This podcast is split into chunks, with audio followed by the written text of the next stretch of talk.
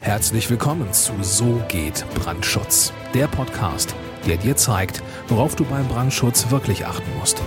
Denn es reicht, dass du Feuer und Flamme für dein Projekt bist. Und hier ist der Mann, der dich vor teuren Schäden bewahren kann, Joachim Müller. Herzlich willkommen zur Podcast-Episode über Kraut und Rüben. Jetzt denkst du wahrscheinlich, weil es schon eine Podcast-Folge über Äpfel und Birnen gab, dass ich unter die Obst- und Gemüsehändler gegangen bin, um mir noch ein paar Euro nebenbei zu verdienen. Aber nein, das ist nicht der Fall. Das ist auch gar nicht nötig. Mir geht soweit alles wunderbar. Ich habe allerdings gerade ein Projekt, da geht es zu wie Kraut und Rüben. Eigentlich war das Projekt für mich in, für die Leistungsphase 1 bis 4 schon abgeschlossen. Aber jetzt poppt es wieder auf, weil jetzt treten die Defizite in der Planung des Architekten beziehungsweise in dem Rumfuschen in der Planung durch den Bauherrn auf, weil jetzt gerade die Bauausführung läuft. Und da geht es auf der Baustelle einfach wirklich zu wie Kraut und Rüben, völlig unkoordiniert. Was ist passiert? Ja, muss man ganz vorne anfangen.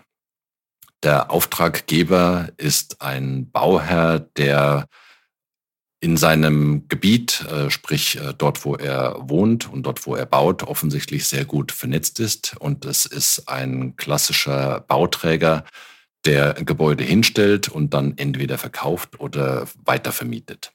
In dem Fall wird es wahrscheinlich weiterverkauft. So, äh, von Anfang an war das Thema billig planen, billig bauen, es muss schnell gehen und äh, wir haben die Ärmel hochgekrempelt, wir sind alle Macher und äh, wir sind mit den Firmen gut vernetzt und es wird alles rucki zucki laufen und im Zweifelsfall fangen wir zu bauen an, auch wenn wir die Baugenehmigung noch nicht haben, weil wir sind hier der Lokalmatador. Also so ungefähr ist die Denke des Auftraggebers, des Bauherrn.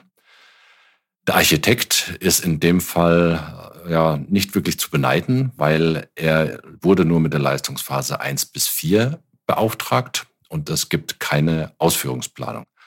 Sondern es ist quasi so, wie das häufig so ist, äh, der Bauherr engagiert die Baufirmen, das sind dann irgendwelche Kumpels oder irgendwelche Billigheimer. Und dann wird hier ein Haus wie vor Ort auf der Baustelle besprochen und wir klären alles vor Ort. Man braucht also keine Ausführungsplanung vom Architekten, man braucht keine Ausführungsplanung von den TGA-Gewerken, sondern man kann alles selbst und man managt alles selbst. Ja, und der Bauherr greift dann auch noch in die Planung ein, indem er, obwohl vorher jede Menge Abstimmungen gelaufen sind, jetzt auf einmal anfängt, äh, die Raumaufteilung zu verändern und teilweise auch schon vorabgestimmte Nutzungen wieder in Frage zu stellen und neue festzulegen. Der Rohbau steht schon, und äh, jetzt heißt es zum Architekten, ja, mach mal die Tekturplanung und der Architekt äh, kommt dann zum Brandschützer und sagt, äh, mach, pass mal deinen Brandschutznachweis an. Ja, und dann guckt man sich die Pläne an und dann stellt man fest, dass wirklich alles, was vorher abgestimmt war, auf einmal nicht mehr gilt. Und jetzt ist hoher Termindruck da und jetzt soll auf einmal die Planung huschi huschi angepasst werden.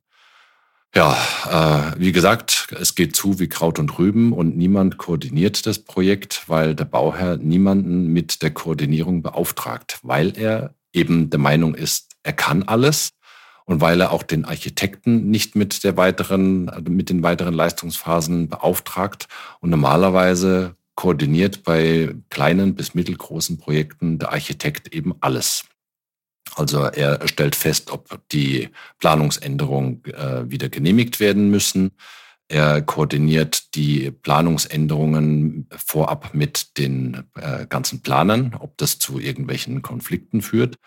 Und ähm, er erstellt dann natürlich auch eine Ausführungsplanung und diese Ausführungsplanung wird dann den Firmen übergeben. So wäre das schön, so wäre das richtig, aber leider Gottes führt hier der Auftraggeber, der Bauherr sein Eigenleben und sabotiert, ohne es zu wissen, eigentlich sich selbst, weil er fängt jetzt an, mehrere Planungen doppelt zu bezahlen, vielleicht sogar dreifach. Das Bauvorhaben geht immer weiter terminlich nach hinten raus. Und das sind alles Dinge, die er eigentlich vermeiden könnte, wenn er denn von vornherein einfach seinem Architekten vertraut hätte, eine vernünftige Planung aufgesetzt hätte und das Ganze wirklich in einem ordentlichen, koordinierten Planungsprozess hätte ablaufen lassen.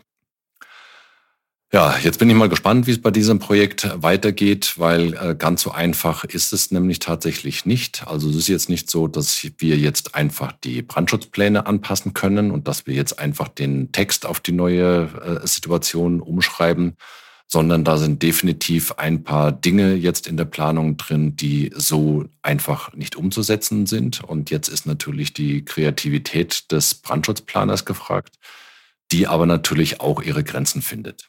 Also wir müssen da jetzt wirklich nochmal komplett in verschiedene Details einsteigen, damit das, was wir in den Brandschutznachweis reinschreiben und damit das, was dann in den äh, Brandschutzplänen dargestellt ist, auch wirklich baubar ist. Weil es reicht ja nicht, äh, einfach nur irgendwelche Farben in, äh, auf Wände in den Plänen einzutragen und damit eine Feuerwiderstandsdauer zu definieren, sondern das Ganze muss ja draußen auf der Baustelle auch umgesetzt werden. Und wenn sich nicht fachgerecht umsetzen lässt, weil jetzt zum Beispiel irgendwelche Wände, die eine Feuerwiderstandsdauer haben müssen, an das Dach, an das Trapezblechdach anschließen, das per se keine Brandschutzanforderungen hat, dann kann man halt einfach in den Brandschutzplan diese Anforderungen nicht reinzeichnen und man kann auch in den Nachweis das nicht einfach so reinschreiben und das Ganze dann sich selbst überlassen. Weil es führt halt einfach nicht zu einer dauerhaft genehmigungsfähigen Planung. Es führt dazu, dass es nicht gebaut werden kann. Und wenn das die ausführenden Firmen merken, äh, dass da irgendwelche Anforderungen festgelegt wurden, die nicht gebaut werden können, ja, und dann gibt es eine Behinderungsanzeige und dann geht der Zirkus wieder von vorne los, weil dann muss die Planung nochmal angepasst werden und man dreht hier eine Endlosschleife nach der anderen. Wie hätte man das Ganze vermeiden können? Ja, ist halt bei manchen Auftraggebern ist es schwierig. Also manche Auftraggeber sind einfach beratungsresistent und da kämpft man wirklich wie Don Quixote gegen die Windmühlen als Planer, sowohl als Architekt als auch als Brandschutzplaner. Manche Auftraggeber werden wirklich nur aus Schaden klug. Manche werden noch nicht mal aus Schaden klug, weil sie dann denken, alle anderen haben versagt, obwohl sie selber der Urheber äh, der ganzen Probleme sind. Ja, man kann wirklich nur tun, für was man beauftragt ist und kann versuchen, sein Bestes zu geben und eine vernünftige Planung aufzusetzen.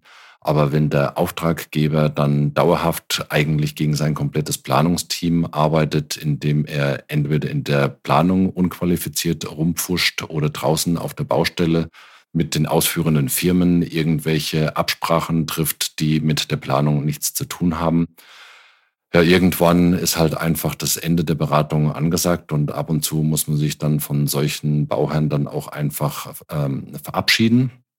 Äh, natürlich, nachdem, nachdem man das Projekt zu Ende geführt hat.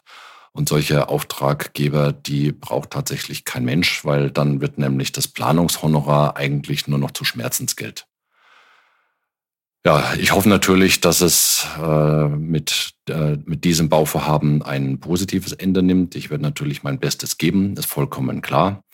Und ähm, ja, ich werde mir künftig überlegen, ob ich äh, nochmal mit so einem Bauherrn zusammenarbeite und werde natürlich auch darauf achten, dass sowohl die Auftraggeber als auch die Planungspartner, mit denen ich zu tun habe, einfach gewisse Mindestqualitätsstandards einhalten müssen, äh, die einfach auch von mir gestellt werden weil es ist nicht so, dass nur der Auftraggeber einen Anspruch an seine Planer haben kann, sondern umgedreht müssen die Auftraggeber, zumindest aus meiner Sicht, auch uns Planern gegenüber gewisse Mindeststandards erfüllen. Ja, und äh, da werde ich einfach entsprechend darauf achten. Vielen Dank, dass du auch dieses Mal mit dabei warst. Wenn dir gefallen hat, was du gehört hast, dann war das nur die Kostprobe. Wenn du wissen willst, ob und wie wir den Brandschutz für dein Gebäude optimieren können, dann besuche jetzt www.tub-brandschutz.com und trag dich ein für ein kostenloses Erstgespräch. Diesem 45-minütigen kostenlosen Beratungsgespräch wird eine Strategie für dich erstellt. Und zwar egal, ob du uns für die Planung des Brandschutzes für dein Gebäude brauchst oder ob du mich als Prüfsachverständigen für die Prüfung eines Brandschutznachweises haben willst. In unserem Gespräch lernst du die Chancen und Risiken für dein Projekt kennen und wir zeigen dir, wie du die Kontrolle über die Kosten für den Brandschutz und die Termine bekommst. Vergiss eine Sache bitte nicht. Je früher du uns in die Planung oder Prüfung des Brandschutzes für dein Gebäude einbindest, umso eher bekommst du über Folgendes die Gewissheit. Einen maßgeschneiderten Brandschutz für dein Gebäude, die Einhaltung der Termine und die Einhaltung der Kosten. Also gehe jetzt auf www.tub-brandschutz.com und trag dich ein für ein kostenloses Erstgespräch.